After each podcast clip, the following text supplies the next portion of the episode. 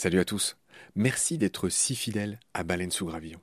Je viens vous cueillir une minute, pas plus, avant le début de votre épisode pour vous proposer tout simplement de nous soutenir. Offrez-nous une minute au moins de votre temps. Vous savez qu'on est gratuit, sans pub et disponible pour tous sur toutes les applis d'écoute. Clairement, on a besoin de votre aide pour continuer à vivre. Et il y a plusieurs moyens simples de nous aider. 1 vous pouvez nous faire un don unique ou récurrent, quelques balles par mois, quelques euros par mois, euh, sur les liens indiqués dans le descriptif de cet épisode sur Eloasso ou sur Tipeee notamment, il y en a d'autres. 2. Vous pouvez installer le moteur de recherche Lilo au lieu d'utiliser Google qui vous exploite, vous le savez. Et le résultat, c'est que euh, chaque recherche génère ce qu'on appelle des gouttes et pour nous, c'est des petits sous. Voilà. Pour vous, en plus, c'est gratuit. Donc, c'est pas difficile. Encore une fois, tous les détails sont dans le descriptif de cet épisode. Moi et plusieurs membres de l'équipe de BSG, on propose maintenant des fresques de la biodiversité, on propose des conférences. Ben, Parlez-en dans votre entreprise, dans votre asso, dans votre boîte, quoi. Et euh, évidemment, on vient, avec tout le savoir-faire de Baleine sous Gravillon, vous raconter le vivant, tout simplement.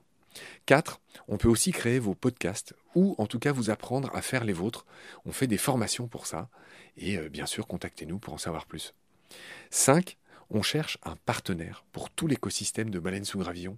Et il y a différentes modalités.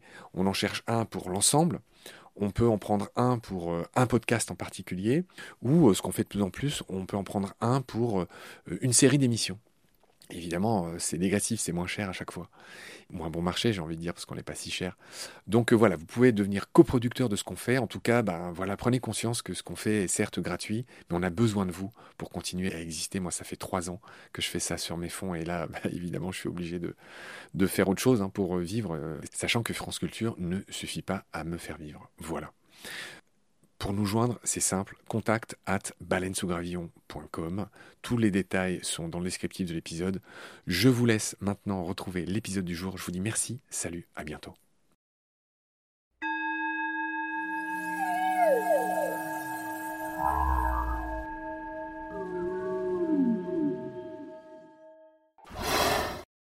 La fourrure du desman, en fait, elle est composée de deux types de poils, les poils de bourre et les poils de jarre, comme beaucoup de mammifères.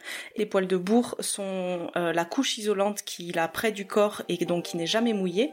Et en fait, du fait de l'accumulation d'air dans ces poils, il est obligé de nager en fait en continu et de manière assez frénétique pour ne pas remonter à la surface.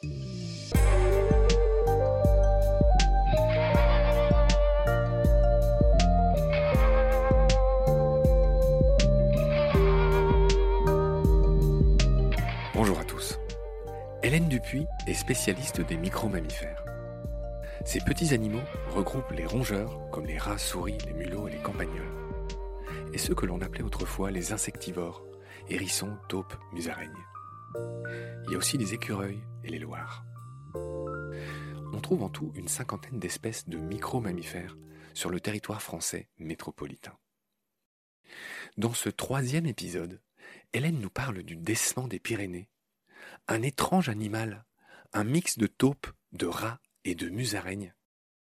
Muni d'une trompe qui lui sert à dénicher des insectes dans les cours d'eau très propres, ceux qui ne sont pas ou peu anthropisés. Cette espèce ne se trouve, comme son nom l'indique, que dans les Pyrénées. Et le décement, malheureusement, est classé vulnérable sur la liste rouge de l'UICN. Hélène nous raconte cet étrange animal et les causes de la disparition de ce bioindicateur par excellence. Salut Hélène. Salut Marc. On va parler d'un animal qui s'appelle le décement, que très peu de gens connaissent. Enfin, tout le monde connaît les taupes, les musaraignes et les hérissons. Mais alors, je défie quiconque de connaître le décement. Explique-nous à quoi ressemble cet animal, où il vit et son petit nom scientifique. Oui, alors le nom de cet animal, c'est le décement des Pyrénées, Galemis pyrenaicus, et je pense qu'on peut attribuer le fait qu'il soit assez peu connu à sa répartition qui est très restreinte en fait en France. Il ne se trouve que dans la chaîne des Pyrénées pour ce qui est de la France. Donc en fait, c'est une espèce qui est vraiment endémique euh, des montagnes euh, des Pyrénées, versant nord, versant sud, et aussi du nord de l'Espagne. Donc c'est pour ça que pour des personnes qui habitent carrément ailleurs en France, on peut plus facilement se dire qu'ils connaissent pas cette espèce. C'est en fait un petit mammifère qui pèse 50 à 60 grammes, avec le corps cylindrique et qui est adapté en fait à la vie aquatique. C'est comme une taupe qui se retrouve dans l'eau et qui est donc adaptée à la nage, au fait de pouvoir fouiller dans les cours d'eau à la recherche de ses proies. Alors attention Hélène, tu vas vite en besogne, tu connais par cœur ce petit animal, tu habites bah, pas loin de chez lui, donc euh, c'est normal, c'est ton chouchou. Mais moi ce que j'aimerais dire avant qu'on commence à parler de comment il se nourrit, c'est déjà son surnom c'est le rat trompette. L'énorme caractéristique du décement, c'est qu'en effet, il a une espèce de trompette, il a un nez euh, qui ressemble presque à une trompe, et que cet animal, quand on le regarde, c'est vraiment un mix entre le rat brun pour les cuisses puissantes qu'il a. En ça, il ressemble pas trop aux taupes et aux musaraignes. Il a vraiment un arrière-train assez développé pour pouvoir nager. Il a, je crois, corrige-moi si je dis une bêtise, des pattes palmées. Non, c'est le cas. Il a des membres avant puissants également, euh, légèrement en forme de pelle, un peu comme la taupe. Et il a cette trompe qui est encore plus développée que celle des musaraignes. Donc c'est vraiment un mix entre le rat, la taupe et les musaraignes. Ça en fait un talpidé très particulier puisque c'est un mix entre ces trois espèces. Il est vulnérable en France, dans la liste euh, rouge de l'UICN. C'est un animal rare, on y reviendra après. Alors, je voudrais que tu me dises, euh, effectivement, comment vit le décement, de quoi il se nourrit. Tu disais que c'était un animal qui était un très bon nageur. Alors la fourrure du décement, en fait, elle est composée de deux types de poils, les poils de bourre et les poils de jarre, comme beaucoup de mammifères. Les poils de bourre sont euh, la couche isolante qu'il a près du corps et donc qui n'est jamais mouillée, alors que les poils de jarre sont plus longs et c'est donc les poils qu'on voit euh, de l'extérieur, qui eux euh, sont vraiment mouillés quand ils se retrouvent dans l'eau. Et en fait, du fait de l'accumulation d'air dans ces poils, il est obligé de nager en fait en continu et de manière assez frénétique pour ne pas remonter à la surface. Il a la capacité du coup spontanément de remonter à la surface avec tout cet air emprisonné dans ses poils. Il n'a pas la chance d'avoir une ceinture de plomb euh, comme les plongeurs. Il est obligé de nager en permanence. Est-ce que tu peux me dire un mot sur sa fameuse trompe? Oui, en fait, la trompe, elle est euh, formée par euh, coalescence. Les lèvres supérieures sont fusionnées avec euh, les narines, et donc ça donne en fait cet organe vraiment développé au-dessus de la lèvre inférieure et donc des mâchoires qui se trouvent en dessous. Et donc il s'en sert, c'est un vrai organe tactile. Il s'en sert en fait pour fureter dans le fond des ruisseaux, sous les petites pierres, sous les petits cailloux, à la recherche des larves d'insectes aquatiques dont il se nourrit. Ouais, je voulais dire que coalescence, c'est un joli mot. C'est pareil pour l'éléphant. Hein. La trompe de l'éléphant, elle est aussi formée par coalescence des narines et des lèvres supérieures, tu l'as très bien dit. Et tant qu'on est dans les mots un peu compliqués mais très utiles, le décement possède un organe de Jacobson ou organe voméro-nasal. Est-ce que tu peux m'expliquer ce que c'est et à quoi ça sert? Alors c'est un organe qui se trouve euh, dans sa trompe et qui lui sert en fait pour euh, sentir ce qui se passe dans son environnement autour de lui. Et donc euh, c'est ce qui lui permet de détecter ses proies, de s'orienter aussi dans l'espace puisque comme on l'a dit, il a pas une vue très développée, donc il a misé sur d'autres sens pour se déplacer, se repérer. Oui, les serpents ont aussi cet organe de Jacobson. En gros, quand ils projettent leur langue à l'extérieur, ils recueillent des molécules dans l'air ambiant et, la langue vient plaquer ces molécules contre le palais, qui analyse ces molécules et qui euh, peut déterminer en gros déjà ce que c'est et surtout des notions de direction. C'est pour ça que la langue des serpents, elle est bifide, elle est divisée en deux. Mais bref, le décement, il a pas ça, mais il a quand même un organe voméronasal qui relie son nez à son palais et c'est comme ça qu'il arrive à identifier ses proies. Alors justement, Hélène, quelles sont ses proies? De quoi il se nourrit?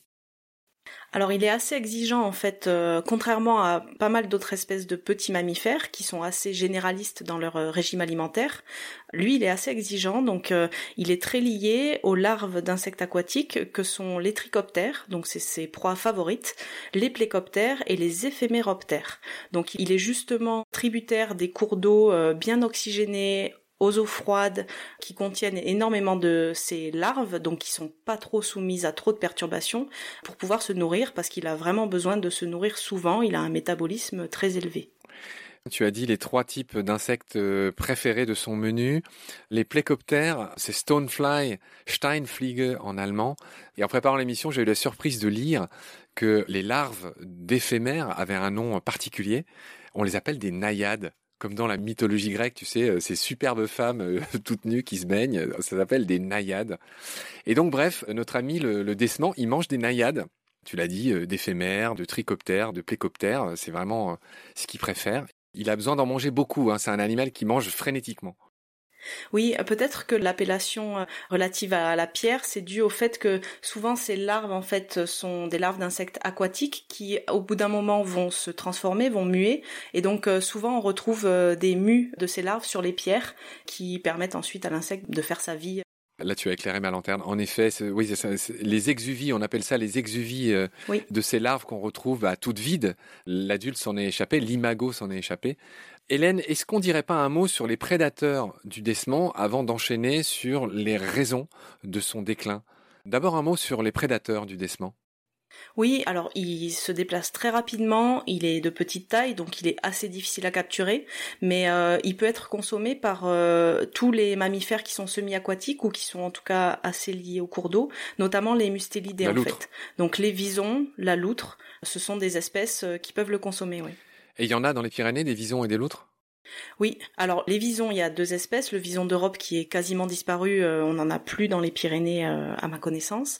Par contre, il y a le vison d'Amérique euh, qui a été introduit en France il y a plusieurs années déjà, et donc du coup qui colonise assez rapidement tous les cours d'eau, et donc qui peut se retrouver dans les cours d'eau pyrénéens. Et la loutre aussi est en voie de recolonisation, donc elle peut se retrouver dans les mêmes habitats que le dessement et donc le prédater mais c'est pas du tout les causes principales du déclin dont on va parler. D'accord, bah alors c'est le moment d'enchaîner. Alors euh, qu'est-ce qui menace euh, tant le décement?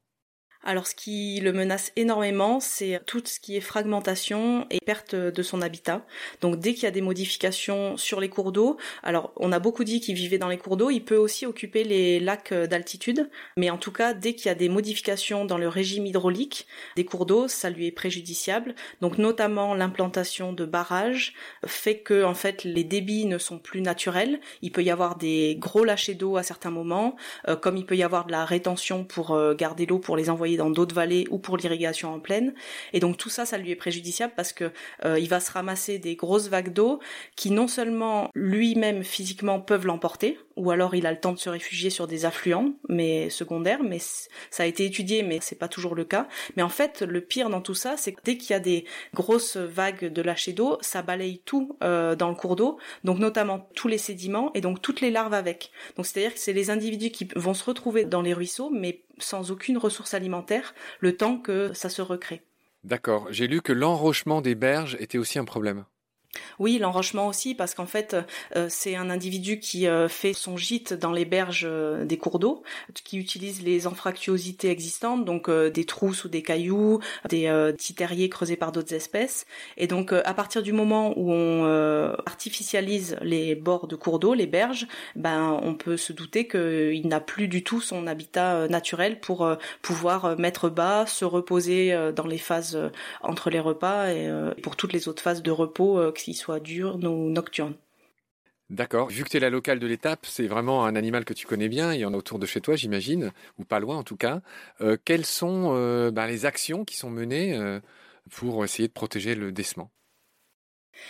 Alors le dessement, il bénéficie, euh, étant donné qu'il est en, fort déclin et donc il a été classé vulnérable sur la liste rouge, il bénéficie euh, de programmes de protection, de conservation. Il y a eu un plan national d'action, il y a eu aussi des LIFE, donc ça c'est des programmes européens.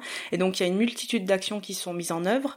Une des premières choses qui a été réalisée, c'est euh, essayer de mettre à jour la carte de répartition de l'espèce pour se rendre compte du déclin ou non. Et donc pour prospecter l'espèce, parce que comme on l'a dit, elle est principalement nocturne et euh, elle se déplace très vite, donc on la voit très peu souvent. Par contre, elle fait des crottes caractéristiques qu'on peut aller prospecter dans les cours d'eau. Donc faut se mettre en bottes ou en waders et puis aller euh, euh, carrément marcher dans les ruisseaux pour essayer de les détecter. Et donc à partir de là, il a été mis en évidence que le décement a été retrouvé sur très très peu de cours d'eau des Pyrénées par rapport à ce qui a été prospecté il y a 20 ou 30 ans. Et puis il y a plein d'actions qui sont menées pour sa conservation et sa protection. Donc la formation de, des gestionnaires d'espaces naturels, des bureaux d'études qui travaillent sur les études d'impact euh, sur l'environnement, pour essayer de mieux prendre en compte cette espèce dans tous les projets d'aménagement, euh, parce que on va dire que les Pyrénées sont quand même une zone très touristique Et donc parmi les menaces, par exemple, on n'en a pas parlé, mais il y a par exemple les sports aquatiques euh, de loisirs. Kayak Donc tout ce qui est canyoning, bah canyoning surtout. En fait, dès qu'on kayak aussi, mais c'est dès qu'on piétine en fait, dès qu'on piétine dans le ruisseau, on met en suspension toute la matière et pareil, on balaye un petit peu toutes ces larves et toute cette ressource alimentaire qui est nécessaire à la vie du décement. Ouais, d'accord. En fait, euh, on s'en rend compte, le décement ne peut survivre que dans des milieux ou des lieux où l'homme intervient très peu ou pas du tout. Oui, c'est ça. Parce que on parle du décement, ce dont il a besoin, mais il a besoin des larves aquatiques, et ces larves euh, d'insectes aquatiques, elles sont vraiment tributaires d'une très bonne qualité de l'eau. Donc dès qu'en fait la qualité de l'eau baisse ou diminue, et eh ben en fait on voit cet impact-là, notamment par le décement, qui est une espèce euh, on appelle bioindicatrice. Ouais. Euh, il y a quelque chose que j'avais oublié de dire au début, je ne sais pas si tu le savais, mais cette espèce a été décrite en 1811 par Geoffroy Saint-Hilaire, un de nos grands naturalistes français. Et comme nom de genre, il lui avait pas donné Galémis, qui est le genre que tu as dit, hein, c'est son nom scientifique, Galémis piranaicus. Lui, il l'avait appelé Migale. Geoffroy Saint-Hilaire, il lui avait donné comme nom de genre Migale, pour des raisons qui m'échappent, c'est quand même assez drôle. Et cet animal a été reclassé par un de ses collègues allemands de Geoffroy Saint-Hilaire, qui s'appelait Johann Kaup, et c'est lui qui lui, a, qui lui a donné son nom de genre actuel, Galémis, qui est l'espèce type pour ce type d'animal. Bon, on a fini ce mini-épisode sur le décement. Chère Hélène, merci beaucoup pour tes lumières. J'aurai le plaisir de te retrouver très vite pour la suite. Prends soin de toi. Salut. Merci, salut Marc.